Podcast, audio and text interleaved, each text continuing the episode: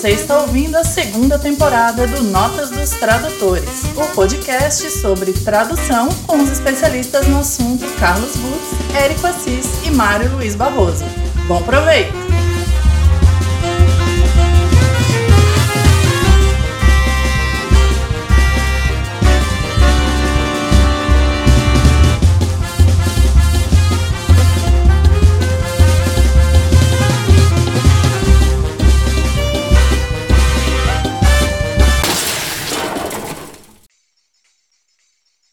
Olá, eu sou Carlos Rutz.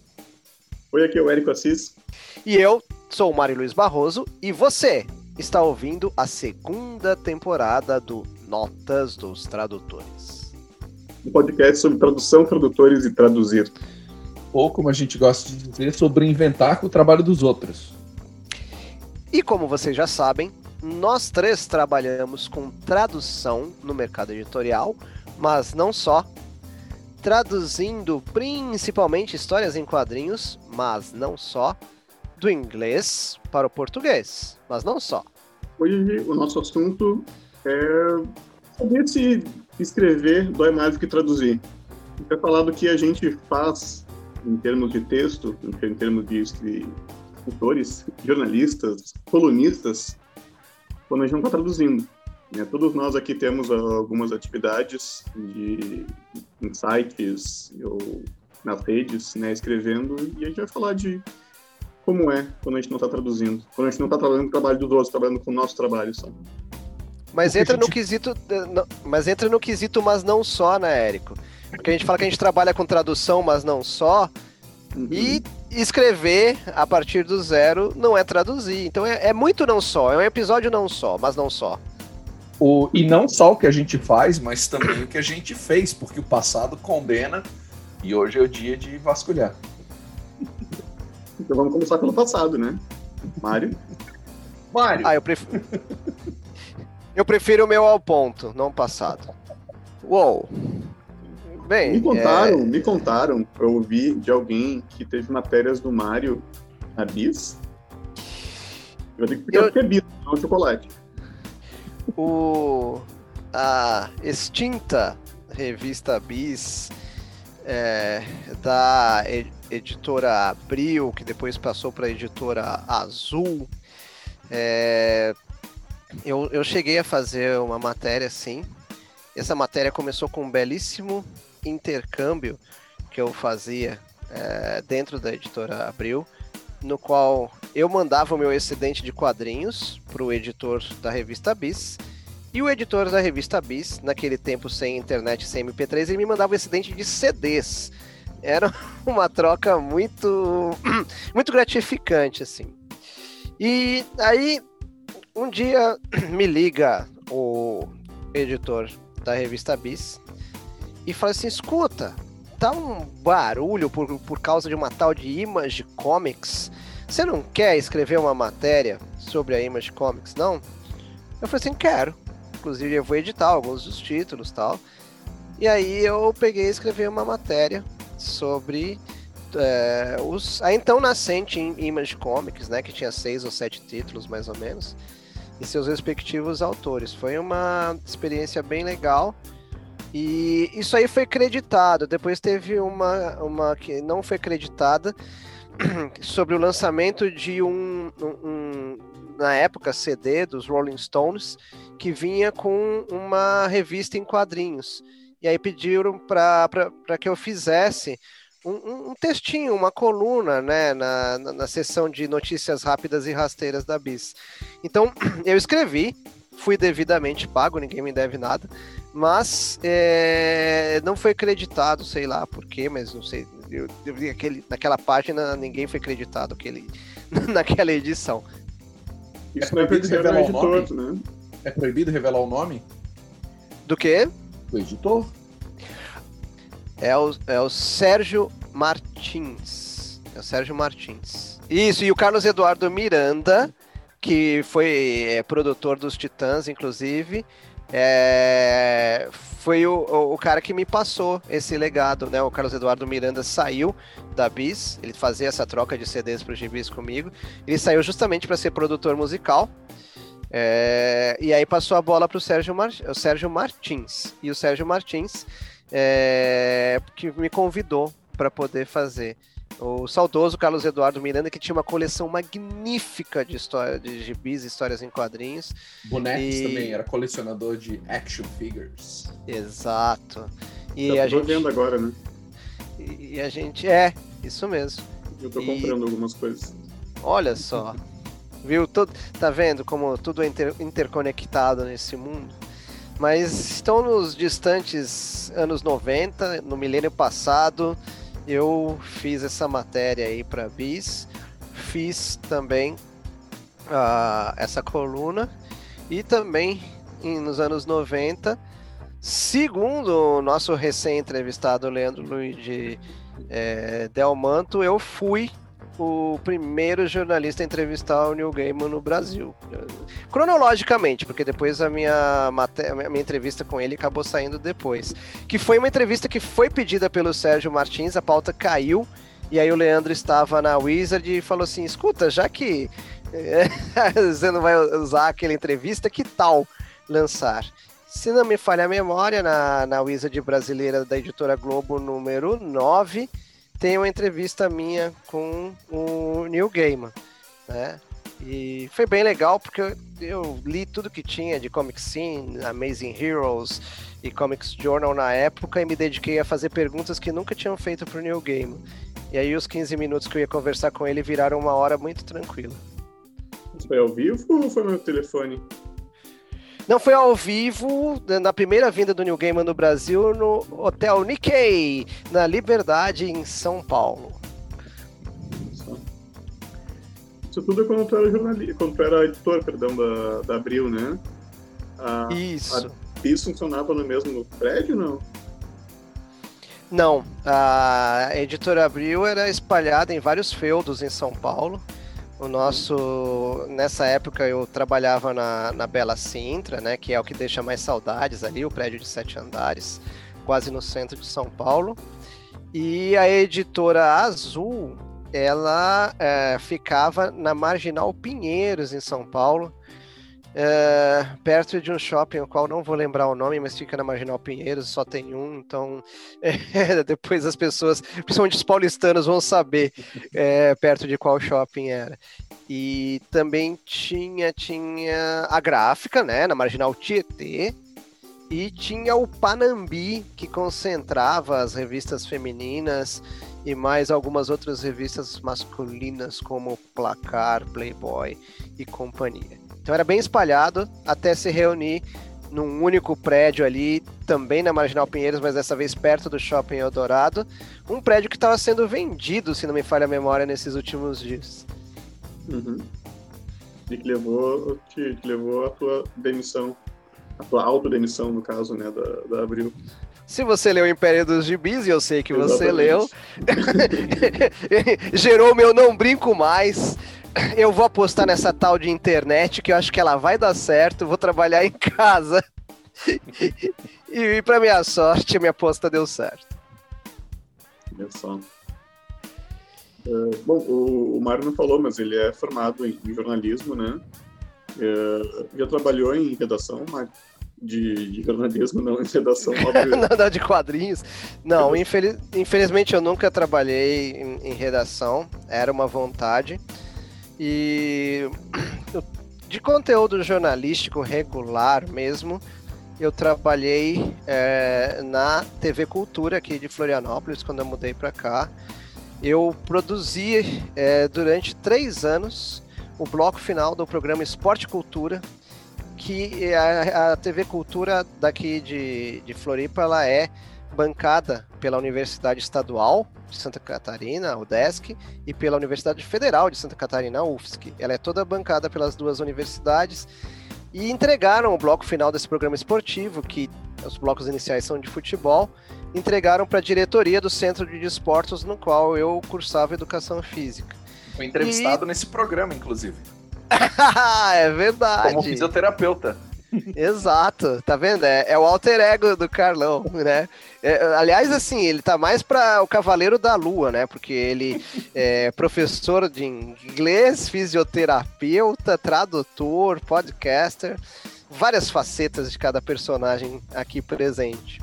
Mas eu, eu fazia a pauta, entrava em contato com os entrevistados e quando sempre que os professores faltavam, que não era raro, eu apresentava o programa também. Então, é o famoso jogar nas 11, né, já que o ambiente é esportivo. E era bem legal porque trabalhava com todos os esportes, menos futebol, se bem que a gente chegou a entrevistar é, árbitros de futebol, pegando outras, outros aspectos do futebol que é, brilham menos, né? Que os craques que entram em campo. Cara, é, formalmente eu não tenho nenhuma. Eu não sou jornalista, não sou escritor, nada, oficialmente nada disso. Mas, tipo, publicação acadêmica, né? Enquanto fisioterapeuta, eu também trabalhei com pesquisa, fui bolsista CNPq, então tive publicação acadêmica na área. Ah, mas eu escrevi duas coisas que não tem nada a ver com quadrinhos e nada a ver com fisioterapia. Eu fui um dos redatores do website, ou não sei se chamava blog na época, do fã clube dos Titãs, nos anos 90. Porque eu tinha coisas na memória e conseguia lembrar das coisas, e na época a internet era rudimentar. Então, isso final de adolescência aí, devia ter uns 17, 18 anos, imagino eu. Uh, e tive um blog na extinta RBS, que hoje é NSC, sobre futebol. Eu e um amigo, José Matias, que hoje é empreendedor do ramo de quadrinhos, tínhamos um blog chamado Aves de Rapina, que falava no sul do país sobre Corinthians e Flamengo apenas. e, e, era muita provocação e, em seguida, assim, a gente abriu o blog, a onda de hate foi muito grande, a gente não assumia quem a gente era, né? A gente criou dois personagens para falar ali, não trazer nada pro, pro pessoal. E aquilo deu muita treta, inclusive no, na época saiu uma estatística de que o Flamengo era o time de maior torcida em Santa Catarina à frente de Havaí, Figueirense, Joinville.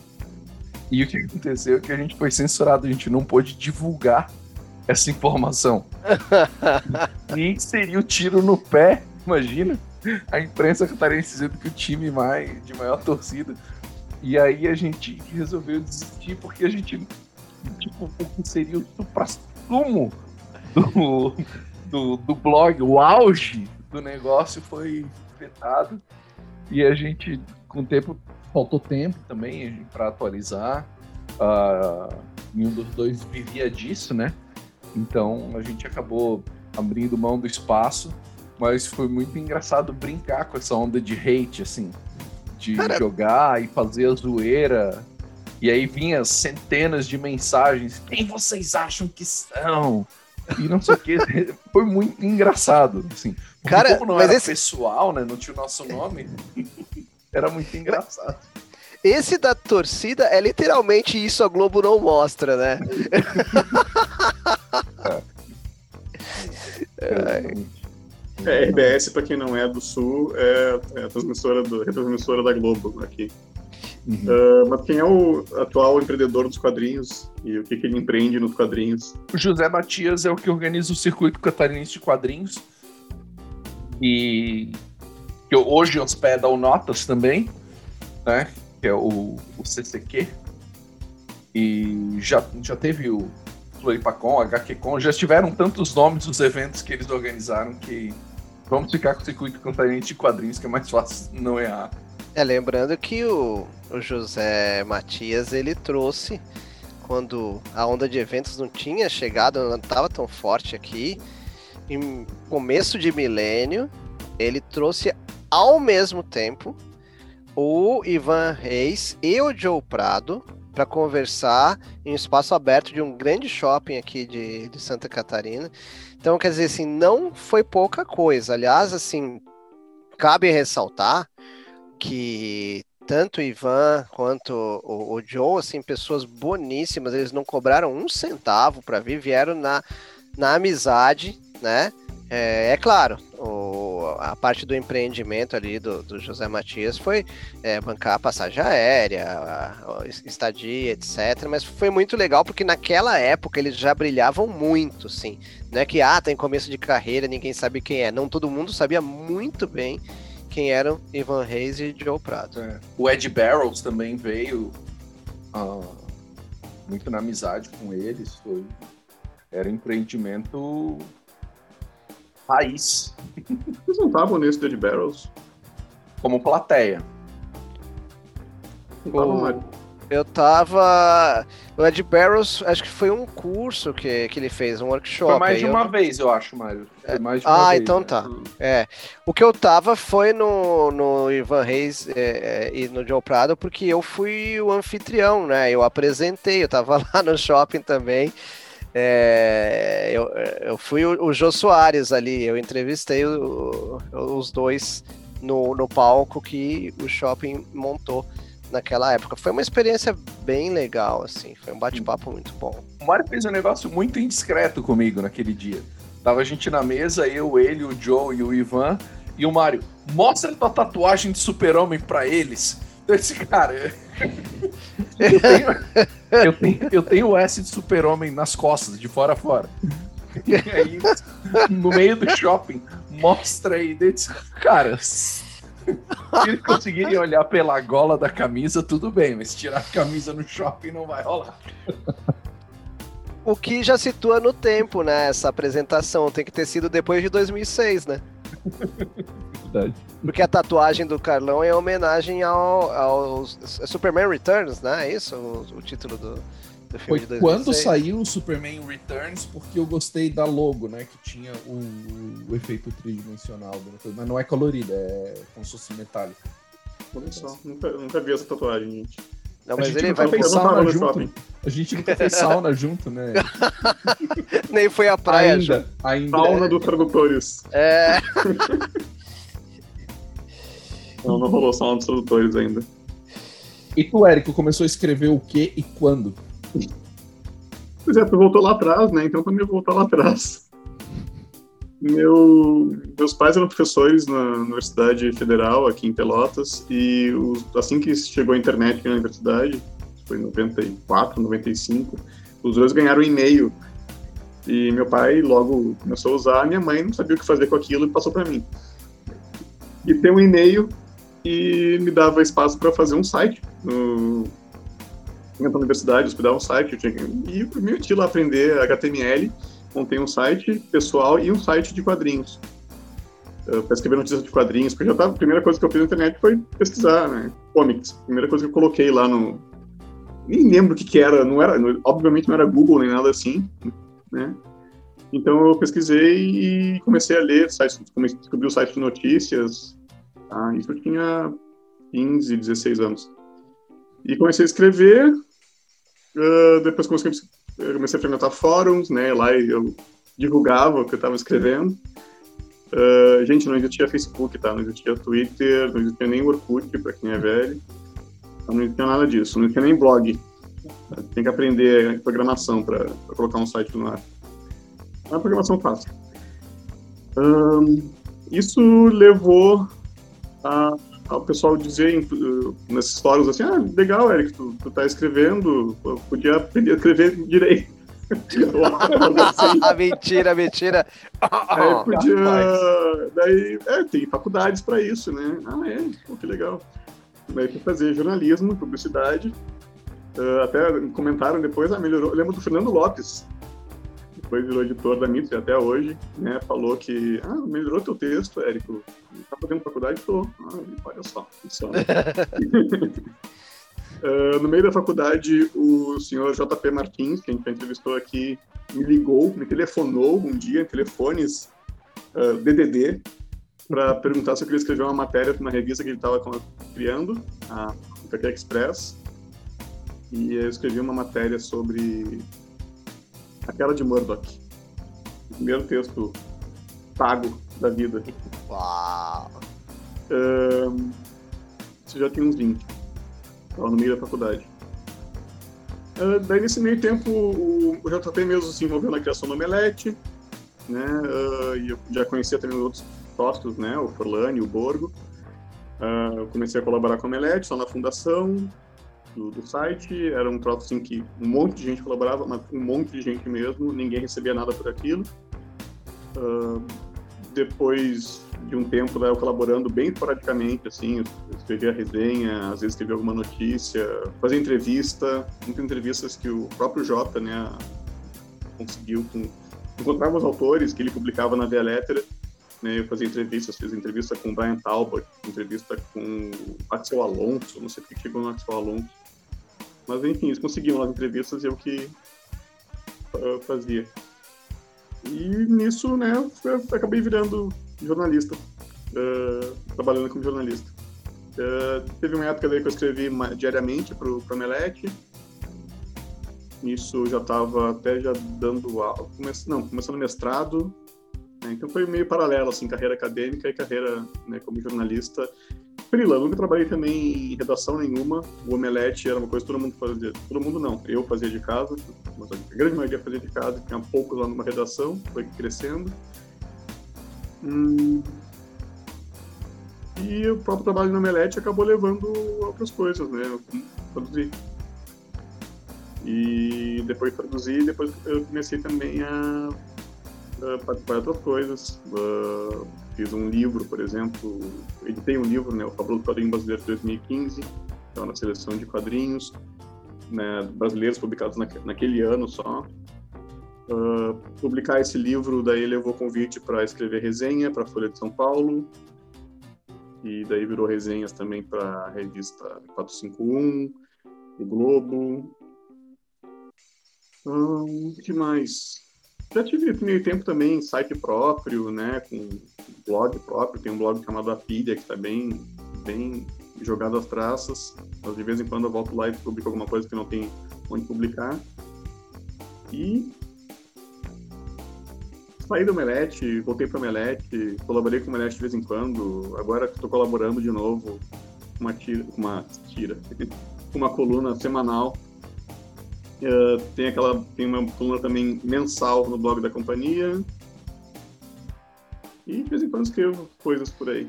Érico, vamos, vamos situar o ouvinte. É, qual é o nome da. São duas perguntas, tá? É, na verdade, três. Uh, qual é o nome da, da, Isso.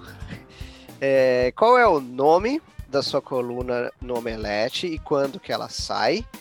E quando você fala o blog da companhia, você está se referindo ao blog da Companhia das Letras, é isso? Exatamente, obrigado. Uh, o blog da Companhia das Letras, ele foi criado em 2010.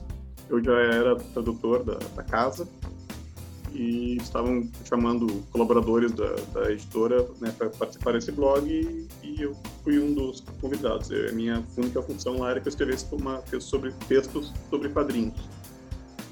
Uh, então tá desde 2010 e eu estou publicando, já estou lá na minha quase 200 colunas lá, publicadas. E a, no Omelete começou no ano passado, 2020. É, a coluna se chama Enquanto Isso, eu não gosto desse nome, mas. é... Enquanto não vê é... nome melhor. É, mas não foi eu que inventei. É. Uh, então, é uma coluna de notícias da semana, assim, sobre quadrinhos. Era uma coisa para falar da, da, semana mesmo, o que foi mais importante na, no noticiário de quadrinhos. E tem, tem textos meio opinativos, tem textos meio noticiosos, e é, eu, eu tenho liberdade total ali para escrever. E onde se encaixa Balões de Pensamento?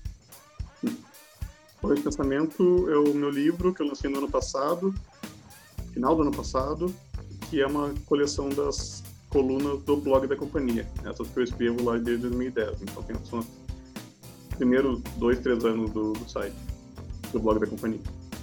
Ou seja, podemos esperar volume 2, volume 3. Tem, tem material para isso. Só tem que sentar e juntar e diagramar e essas coisas. Uhum. Eric, deixa eu te perguntar uma coisa. Quando tu falou assim, eu saí do Omelete, eu voltei pro Omelete, como que tu entrou no Omelete a primeira vez? Quando começou a colaborar com eles? Uh, foi lá nessa época que o, que o JP ele tinha uma editora, né, a Via Lettera. A Via Lettera publicava, além de quadrinhos né, em livro, já quadrinho para livraria, né? Ele publicava também uma revista que durou pouquíssimo, durou quatro números, HQ Express.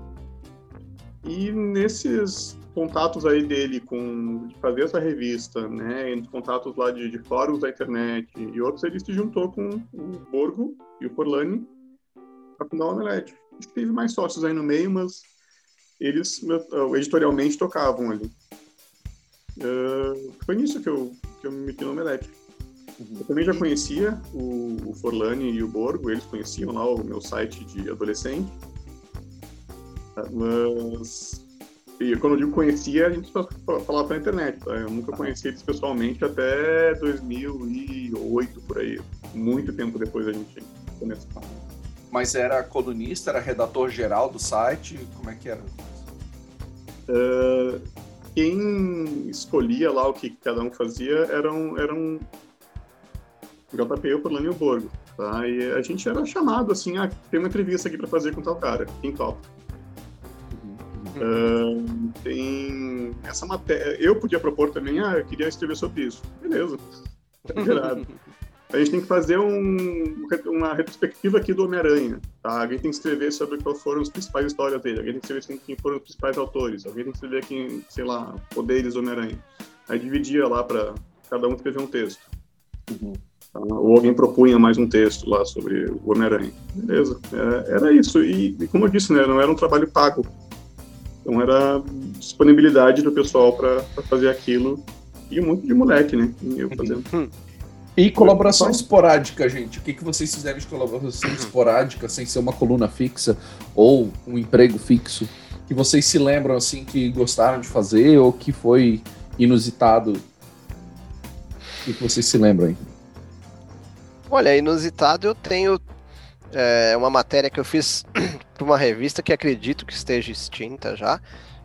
Também nos anos 90, também no milênio passado, chamada Digital Designer é, a pedido da fábrica de quadrinhos, né, que antes de evoluir e so, se tornar a, a Quanta Escola de Artes, a fábrica de quadrinhos foi é, uma escola de quadrinhos fundada pelo Marcelo Campos, pelo Rogério Vilela, que hoje ele é um stand-up comedian e tem um, um é, seguidíssimo programa aí é, diário. É, eu, é podcast, limitada. né? Inteligência é, limitada. Inteligência né? limitada. Uhum. Isso. O Rogério Vilela, ele é, é, um dos fundadores da fábrica, né? Ao lado do JP, o JP mais uma vez em, empreendedor, né? E do Roger Cruz e, e do, Mar, do Marcelo Campos. Rogério Vilela jogava futebol todo domingo comigo, né? Aí eles pediram para eu fazer uma matéria sobre é, quadrinhos digitais e colorização de quadrinhos nessa revista Digital Designer, que não era de quadrinhos, mas que eles estavam pediram para a fábrica fazer algo ligado a quadrinhos. Aí eu fui lá, conversei, fiz naquela época que eu precisava explicar o que era um pixel para as pessoas. Hoje em dia um bebezinho chega e fala pixel, pixel, explica o que, que é. e então tem isso, mas tem coisas fora das, da área dos quadrinhos também, né? Na faculdade de jornalismo eu tenho capítulos em dois livros diferentes, né? Um capítulo sobre é, crianças é, criadas é, em apartamento. Eu lembro que chamava Gaiola Dourada esse, esse episódio, né? Tipo, você tá preso, mas é, é, enfim, parece legal. E um outro sobre imigrantes da América Latina em São Paulo. Eu lembro que eu entrevistei um casal de, um casal de chilenos também. E isso, assim, um capítulo de livro, né? É de uma série lançada pela Escola de Comunicações e Artes da USP chamada São Paulo de Perfil. Então era sempre o perfil de alguma coisa associada à cidade de, de São Paulo.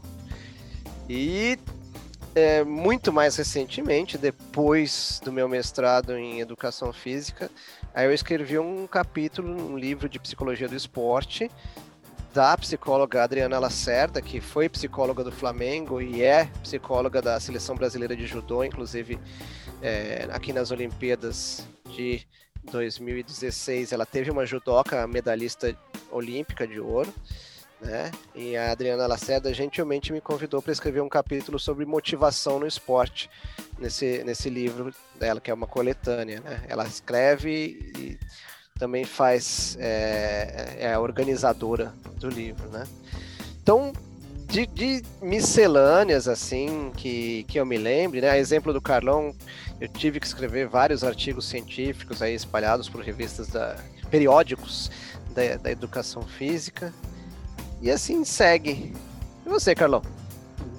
Cara, é, o que eu já citei dos blogs, o que eu me lembrei quando a gente estava discutindo o tópico de hoje, é que teve um texto meu que viralizou que eu perdi esse texto, porque eu saí do Facebook e voltei depois, e ele teve mais de 50 mil compartilhamentos.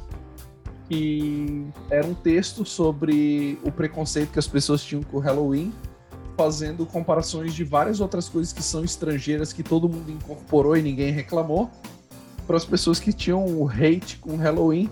E aí eu falava da origem do da onde vem o Natal, da onde vem Dia dos Pais, da onde vem não sei o que. Ninguém reclama de estrangeirismo, de invasão bárbara, de etc. Aí o Halloween faz um escândalo, um nacionalismo que brota não sei de onde. E eu fiz um texto, e era um texto mais engraçado, assim, era mais, é, tipo, zoando. Tipo assim, se liga, o, o Natal que tu comemora não nasceu no Brasil, não é tupi, e não sei o que. E esse texto saiu completamente de controle, assim. Dois anos depois de eu ter escrito esse texto, uh, alguém apareceu uma, uh, uma notificação no Facebook. E aí eu cliquei e tava com tipo 37 mil compartilhamentos. Mas meu Deus do céu, da onde que saiu isso? E aí eu fui olhando, uh, dois anos depois estava com quase 60 mil, 50 e tantos. E eu disse, meu Deus, e aí, quando eu saí do Facebook, eu esqueci de salvar esse texto. Que eu disse, às vezes poderia ter postado em outra rede e rendido alguma coisa. Então, se vocês acharem um texto anônimo rodando no Facebook aí há uns oito anos. Não é do Pedro Bial. Não é do Pedro Bial, não é do Luciano Veríssimo, é meu. Nem. Nem do. Pro Bial e pro Veríssimo não caiu mas já apareceu sendo compartilhado como sendo de alguém importante, que agora de cabeça eu não lembro quem era. Mas Fabrício Carpinejar, alguma coisa assim, alguém, alguém meteu essa assim. O, o Halloween, Dia das Bruxas, né? Não a banda de heavy metal. Não, não a banda de heavy metal, Dia das Bruxas. Ah. Érico, inus, in, inusitadices? Inusitadices? Ah, deve ter, mas não tô lembrando de nada agora. Eu tive que escrever muita coisa na, na universidade, né? Meu trabalho de mestrado, por exemplo, tem nada a ver com quadrinhos. Mas, apesar de ter sido influenciado por quadrinhos, foi sobre ativismo político. E todas as coisas que, é, que a gente vê hoje, a Bolsonaros e outros fazendo aí, em termos de fake news e tal, eu estava definindo isso como uma coisa muito legal lá em 2004. Mas quem usava isso era esquerda, não era direita. Então é, era, era mais divertido. Depois virou do avesso, né? E a gente tá nesse mundo. E, e o Putin e outros gostaram, e aí virou essa coisa mais, mais legal pra, pra pisar na gente. É, não sei se é inusitado, mas é, é, o que eu lembro agora. Mas foi influenciado assim pra gente, pra, pra gente, por eu ler Uh, tipo, Grant Morrison falando de, de, situacionista e essas coisas que acabaram me levando a ler outras coisas que não eram dos quadrinhos e a fazer esse trabalho. E também foi um trabalho, assim, uh, foi um tópico para eu conseguir bolsa. Né? Uh, fazer um trabalho sobre quadrinhos não me daria bolsa. Então, fazer um trabalho. Depois eu acabei, doutorado, eu acabei fazendo um trabalho sobre quadrinhos com bolsa, mas no, no mestrado eu achei que era mais inteligente de propor um, um tema uh, mais uh, abrangente, assim, mais, mais bonito. Curioso que você falou de mestrado. A minha dissertação de mestrado, ela não é sobre quadrinhos, mas ela envolve tradução. Ela é a validação de um instrumento é, de medida de motivação na prática esportiva. É, e eu tive que trabalhar com é, é, fidedignidade, todas as validades necessárias para é, que o, o, instrumento valesse aqui no Brasil, é, com todo o contexto geográfico, cultural, histórico. Porque eu ele era um instrumento. Disso. Você participou, exatamente. Eu tava lembrando, mas eu tava aí. Exato, porque eu precisava de pessoas que. Você indicou, inclusive, um, um, um amigo seu, né? uhum. o Joe, né? É, nativo da língua inglesa, né? Americano. Não é nativo americano, é nativo da língua inglesa.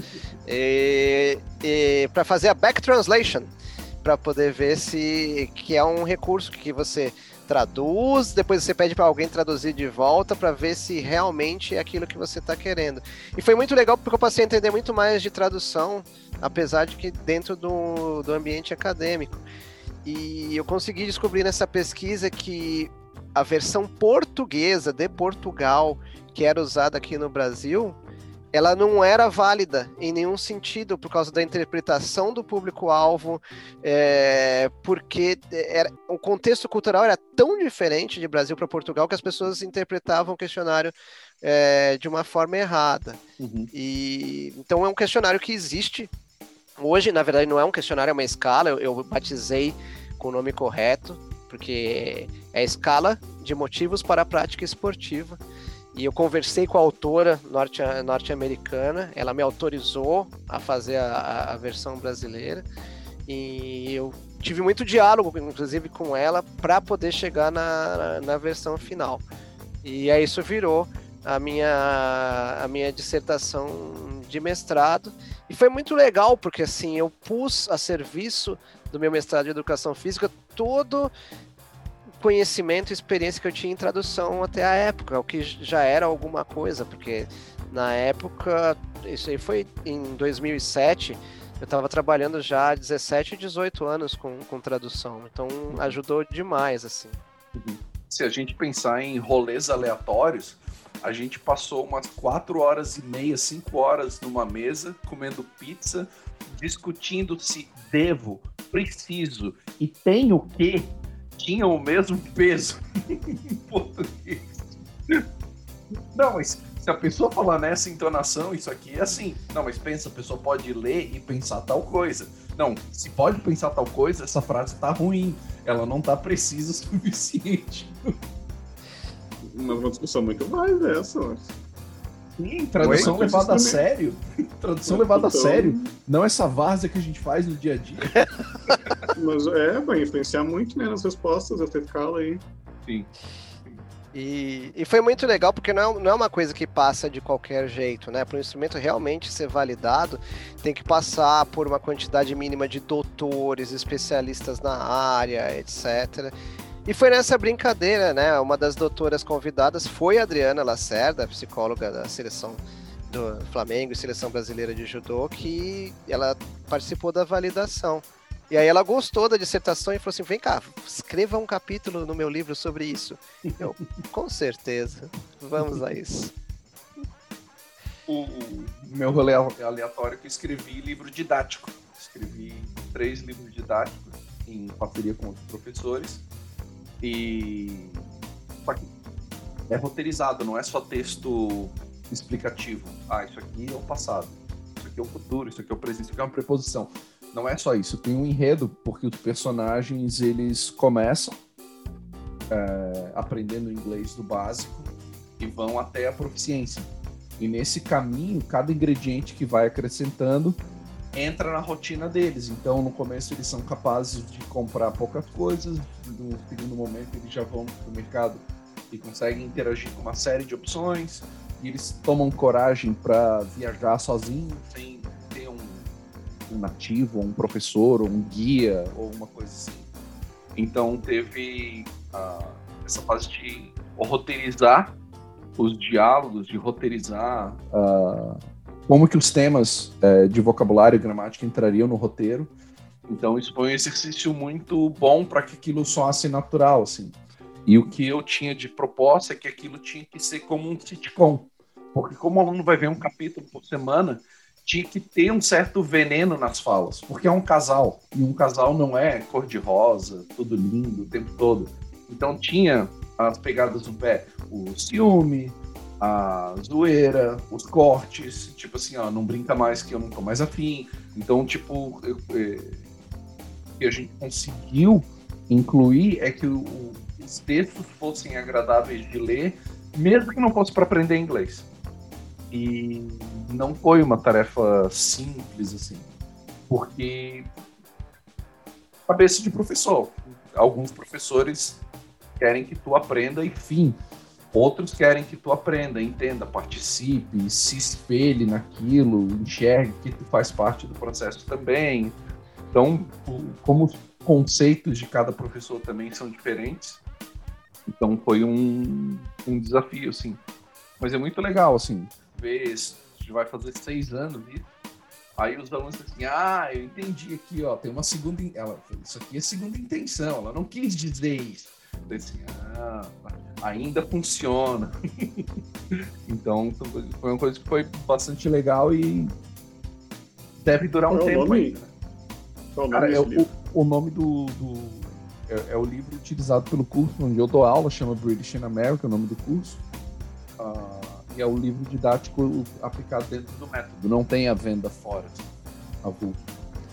E você incluiu histórias em quadrinhos no livro, não incluiu? O livro, o primeiro dos livros, já tinha quadrinhos antes. Então esse livro ele permaneceu, ele não foi trocado. E os livros que eu fiz foram os mais avançados. Aí eles já não usam quadrinhos. Eles têm imagem, têm texto, mas não é no sistema de arte sequencial, balão, etc. Né? mas você está dizendo que o leitor de quadrinhos não é uma pessoa avançada? Não, é porque daí precisaria ter muita página para contar tudo que precisa.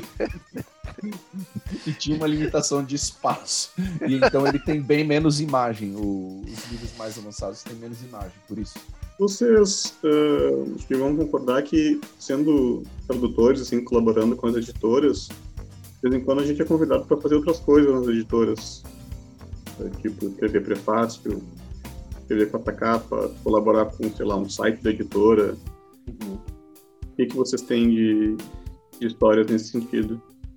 Olha, mas conta você. Faz tempo que a gente não ouve a sua voz. De ouvir.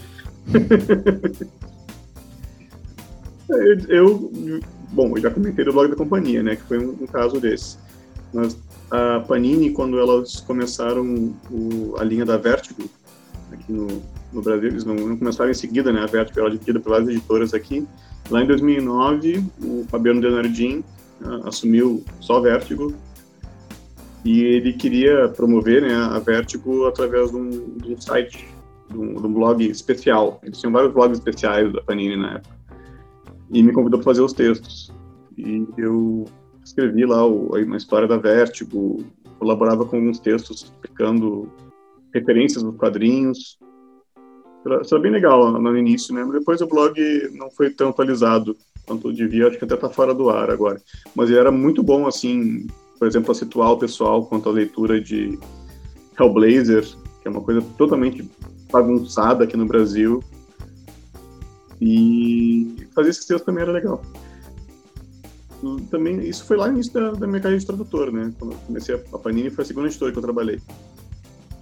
E logo na, na, na editoria da Vertigo, né? E depois também, lá pelo início, a Companhia das Letras me convidou para escrever, eles chamam, eles chamam de aparatos, é uma coisa legal para quem não conhece bem mercado. Né? Aparatos é o nome que eles dão para um conjunto de textos. Como é que chama? Para textos né, do livro. Que é a orelha. Tem a orelha esquerda, que geralmente é uma descrição do livro, a orelha direita. A orelha da capa, né? E a orelha da quarta capa. A orelha da, da, da capa é geralmente uma descrição do livro, e a orelha da quarta capa é uma biografia do autor. E tem a quarta capa, alguns chamam de contracapa, mas é errado e é o, o, verso do livro, onde você escreve né, alguma coisa que venda o livro. Escreve algum textinho ali do livro, puxa, se tiver já resenhas né, da estrangeira, tu coloca ali também.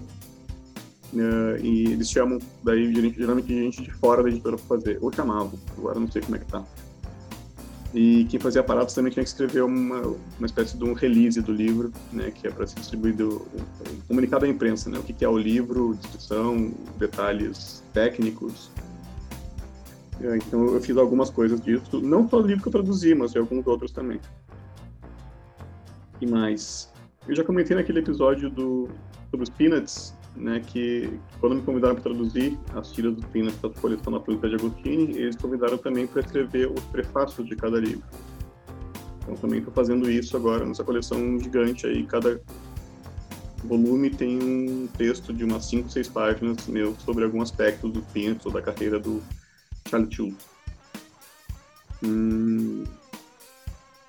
Olha, que, que, eu me lembrei isso. Eu sempre tendo. Eu gosto dessa coisa assim de. Principalmente quando eu estou tra traduzindo o material, eu gostaria assim de ter mais participação nessa, nessas, esses paratextos. Né? Mas nem sempre tem espaço. Às vezes eu proponho algumas coisas e não existe orçamento ou não existe espaço na edição né, para fazer. Mas eu acho legal que poder participar assim dessa, desses outros aspectos do livro que não tinham só a tradução. É, eu traduzo bastante coisa para editora Script, né? E em 2019 eles me chamaram para participar daquela coletânea que eles lançaram, Cavaleiros das Trevas, que é sobre todas as versões do Batman. E, cara, eu gostei, eles foram bastante generosos comigo, assim, porque dos quatro artigos que eles me convidaram para escrever, três uh, eu traduzi. Então, gostei bastante, assim, foi A Nova Fronteira, né, do Darwin Cook, que é aquela versão do Batman que está ali. Foi o Batman Odisseia, do Neil Adams, que é uma, uma Odisseia bastante controversa. Sobre... É uma viagem! É uma viagem bastante controversa. Uh, o Prego, o Batman do Prego, da Liga da Justiça, né, que é aquela história de um história alternativa da Liga da Justiça. E aí teve o, o último que veio um tempo depois, que foi o Justiça Digital. Batman Justiça Digital, que foi a primeira revista, se eu não me engano, uh, desenhada num computador. Não foi? Não Eric, corrija. O primeiro do Batman. A primeira do Batman? É. Uh, esse livro é uma coleção de pequenos uh, notinhas assim, sobre várias versões do Batman, né? Uhum. Eu, eu participei também, acho que com umas duas ou três notinhas dessas aí. E, e o pessoal da Script mesmo escolheu, né, quem, sobre quais que, que eu escrevi e que você também, imagina, ia escrever. Também participou, Mário?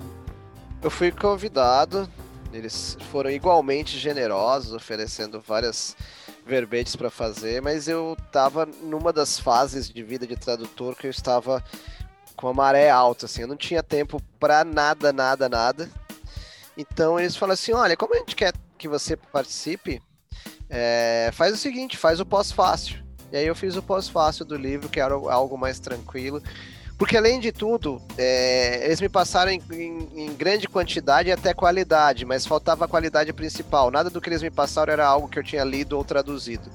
Então ia dar muito trabalho para fazer. E as coisas que eu queria fazer já estavam com outros autores. Eu falei assim: olha, na minha atual condição, sem tempo nenhum, tem que ser algo que eu faça com pouca pesquisa da minha cabeça. E eles, pós-fácil, que beleza. Aí eu fiz o pós-fácil do livro. e, e, assim por diante. E a gente falando um pouco de.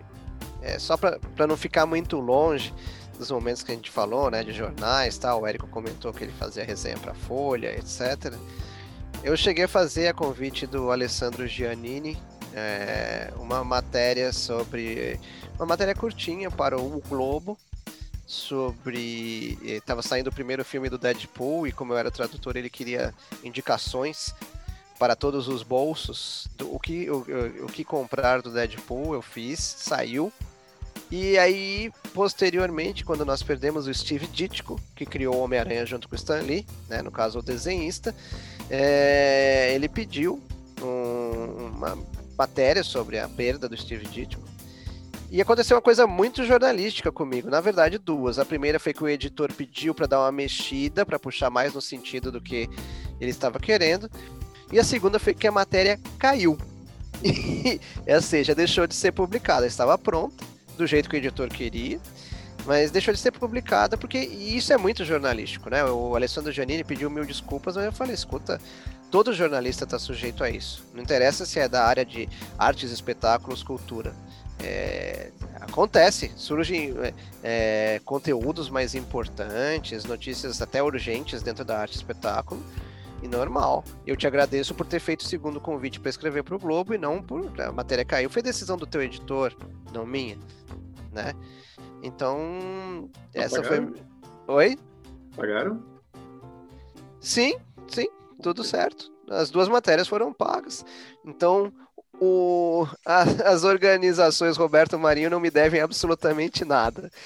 E, e aí, também, em outro local que saiu, eu tive duas entrevistas que eu publiquei ali, é, né, o Sidney Guzman abriu um espaço ali no Universo HQ, quando sai, é uma entrevista, uma entrevista com o Tom DeFalco, que foi editor-chefe da Marvel, e está disponível até hoje ali no site do Universo HQ. E quando saiu o segundo filme do Deadpool, olha só o Deadpool me arranjando é, notícias de novo. Eu entrevistei o Fabian Ciesa, que é o co-criador do Deadpool ao lado do Rob Liefeld. Então eu tenho essas duas entrevistas ali no site do Universo HQ, que é um site que eu acompanho bastante e tal, então dá uma alegria especial de ter esse conteúdo por lá. Esse negócio da matéria cair uh, acontece bastante comigo escrevendo resenha, né?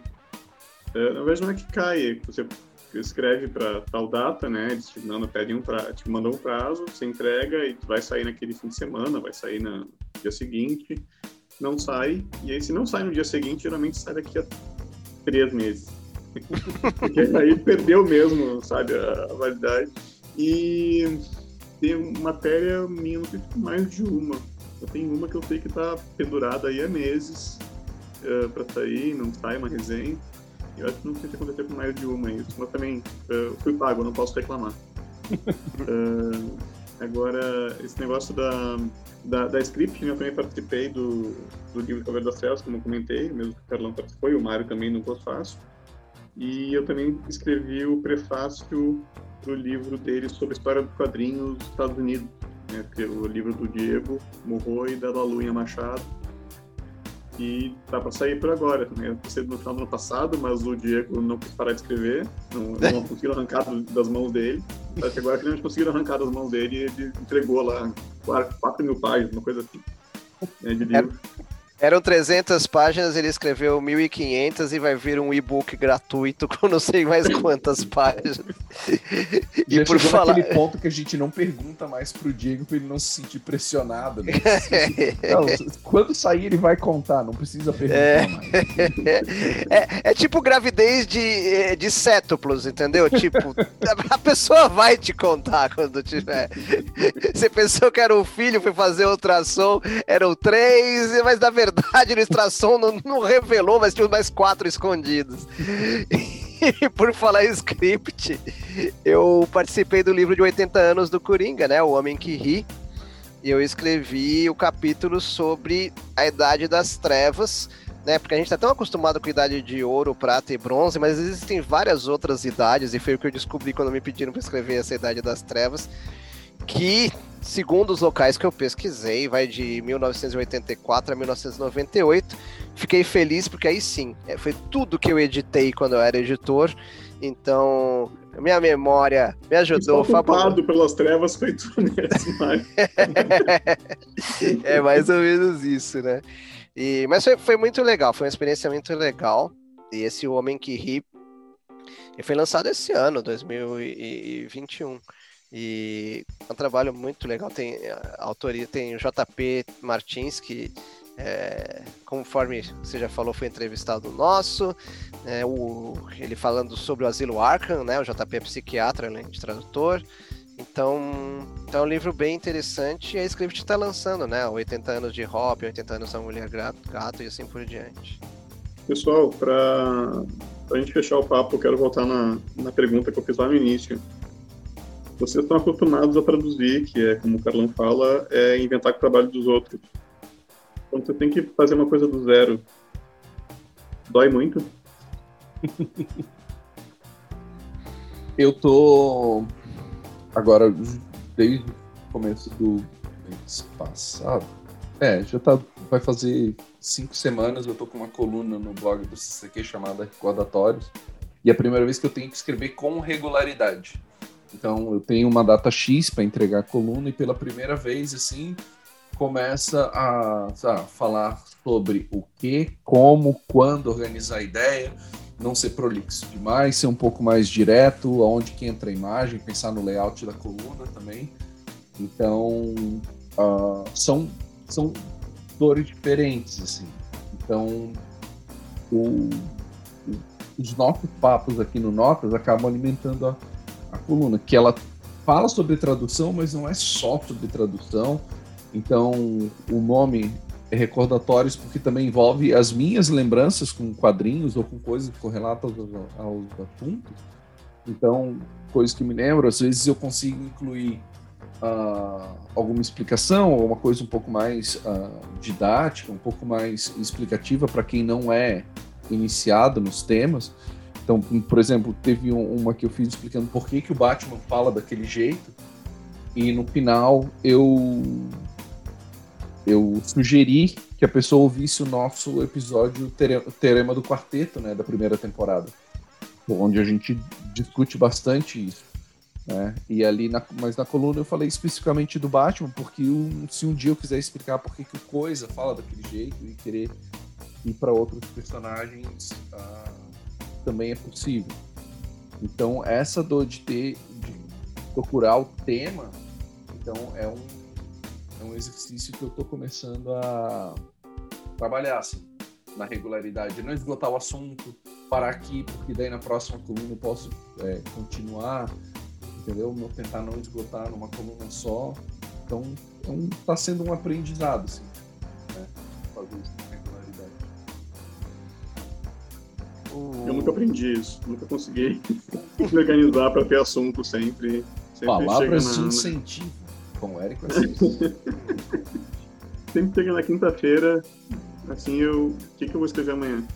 uh, não, eu tenho minhas fontes, né? Tenho de me abasteço pra, na quinta-feira para pensar no tema de sexta, mas eu, eu não passo o resto da semana pensando né, na coluna, porque também daí eu vou ficar louco eu deixo para pensar na, em cima mesmo. E quando as colunas lá semanais, do, desculpa, mensais lá do blog da companhia também, eu deixo para não para o dia anterior, mas para alguns dias antes, para também, senão vou ficar o dia o mês inteiro pensando naquilo, né, e como escrever e que hora que eu vou ter tempo para parar e escrever aquilo. Uh, mas uma vez eu estava discutindo aquela aquela conversa, né, o tradutor é autor e tem um, eu tenho outro amigo tradutor que diz que não, é autor sim, que tem que criatividade, tem que fazer muita coisa, merecia créditos de autor e tal. Uh, e aí eu falei pra ele, tá, se a gente se ligasse um eletrodo na tua cabeça quando tá escrevendo um texto, um, sei lá, um artigo científico ou, ou traduzindo, você, acho que iam ver, né, que tem muito mais trabalho fazer um artigo científico do que traduzir, né? É, é, é. ele me disse que dói. ele me confirmou que dói. E em mim, em mim dói, sem dúvida. Muito mais. Né, esses textinhos do, do que eu comentei agora há pouco, eles estão me saindo a forceps. a, a traduzir 52 páginas ali de, de cada volume é uma... vai. Agora aquelas cinco páginas ali que eu tenho que preencher com um texto meu é um, é um parto, literalmente. Cara, realmente é um parto.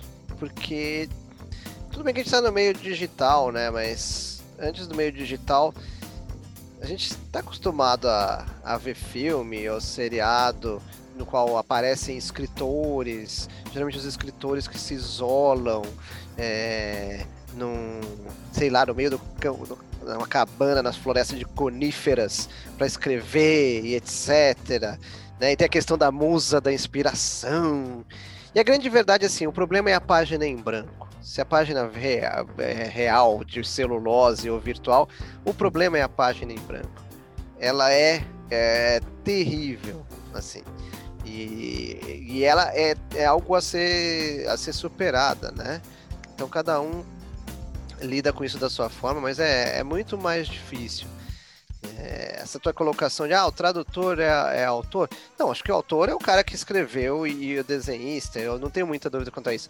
A minha questão assim, questão de constar o crédito de uma pessoa que é uma peça da engrenagem fundamental para que o leitor, no caso nosso, o leitor brasileiro, tenha a, a obra de forma compreensível nas mãos. Eu não acho que o tradutor é autor, eu não acho que ele tenha que querer ser autor, mas ele cumpre uma função que é importante para que aquilo chegue né, às mãos ou ao vídeo, ao streaming é, de quem estiver vendo ou assistindo, né? E cada é, trabalho do outro, né? Sim, exatamente. Né? É, o autor é quem criou do zero. Mas isso não tira o brilho do tra tradutor. O tradutor não precisa viver de complexo de inferioridade. Ele tem uma função importante. Tipo, o técnico é responsável pela vitória do time. Ele não fez nenhum gol, não fez nenhum ponto no voleibol, não fez nenhuma cesta, né? Mas tá ali, né? Então, é essa que, que é a questão. É difícil, né?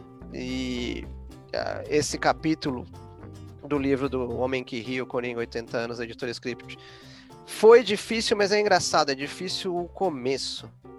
Porque depois parece uma rolha de champanhe. Depois que você abriu a rolha, toda a champanhe vem é, logo em seguida. O difícil é começar, que é quando a página está em branco. Depois que você começou, a página não está mais em branco. Essa que é a, a, a grande verdade. Né? E curiosamente, né, eu também estou colaborando ali no, é, no blog do Circuito Catarinense de Quadrinhos, exemplo do Carlão. O Carlão, como é bem prolífico, ele colabora semanalmente e eu colaboro quinzenalmente, assim. E olha, sempre em cima do prazo, assim, no sufoco. É, e é engraçado, porque na verdade acabam sendo traduções, porque são entrevistas que eu fiz. Eu comecei, é, num tempo de crise, eu falei assim, para não ficar parado, eu comecei a fazer entrevistas com autores de quadrinhos. Falei assim, ah, um dia isso vai sair em algum lugar, vai servir para alguma coisa, nem que seja para manter o meu diploma de jornalismo quente, com entrevistas, né? E, e no fim das contas, duas foram parar ali no, no Universo HQ, que é muito legal para pessoas do nosso meio. Uma está indo para no Lendas do Universo da DC Liga da Justiça Internacional, número 8, que eu entrevistei o JM Dematteis. Então, é, foi, foi assim, foi comprado, tá pago pela Panini desde o número 1. E só agora no número 8 é que, que vai sair. E agora já tem três no blog do CCQ, né? Então, se tiver no Insta, vai lá, oficial CCQ, aí vai na bio, aí clica no link da bio, aí escolhe o blog. E aí já tem três entrevistas minhas. A primeira, eu escolhi que fosse primeira, porque ela não é história, histórias em quadrinhos, é uma entrevista com Jeff Gomes, o fundador e proprietário da Starlight Entertainment, que é uma empresa de transmídia que atende a Disney, Coca-Cola e, e é tudo bem que hoje tudo é Disney, né? O Guerra nas Estrelas, Star Wars é Disney, enfim. Mas e ele é o atual patrão do Fábio Anicesa. Procurando o Fábio Anicesa, cheguei no chefe dele antes dele e falei assim: ah, quer saber? Esse negócio de transmídia é legal. Fiz uma entrevista com, com ele, saiu, foi a entrevista de estreia.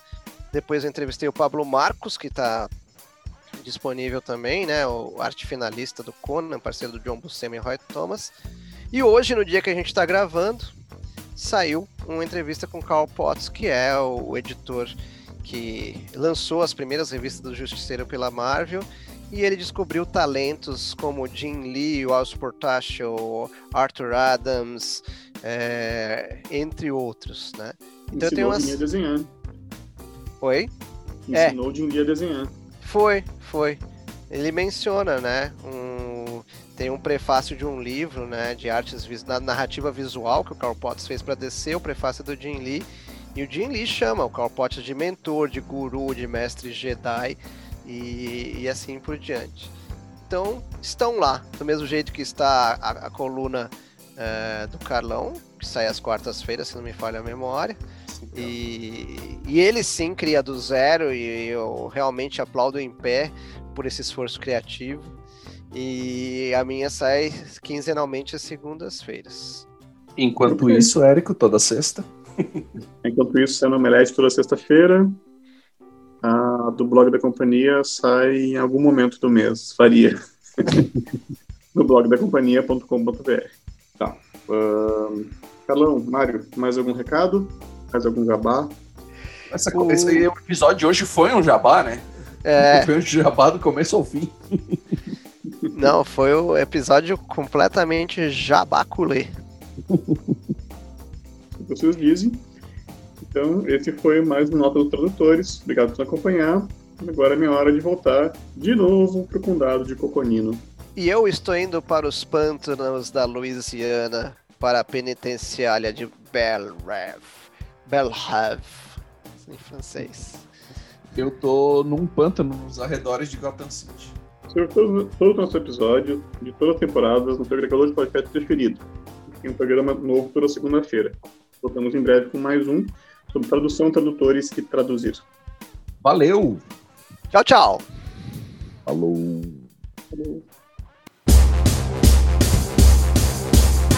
Espero que você tenha curtido mais esse episódio. Procure os anteriores, fique de olho nos próximos. Obrigada pela sua audiência e tchau, tchau!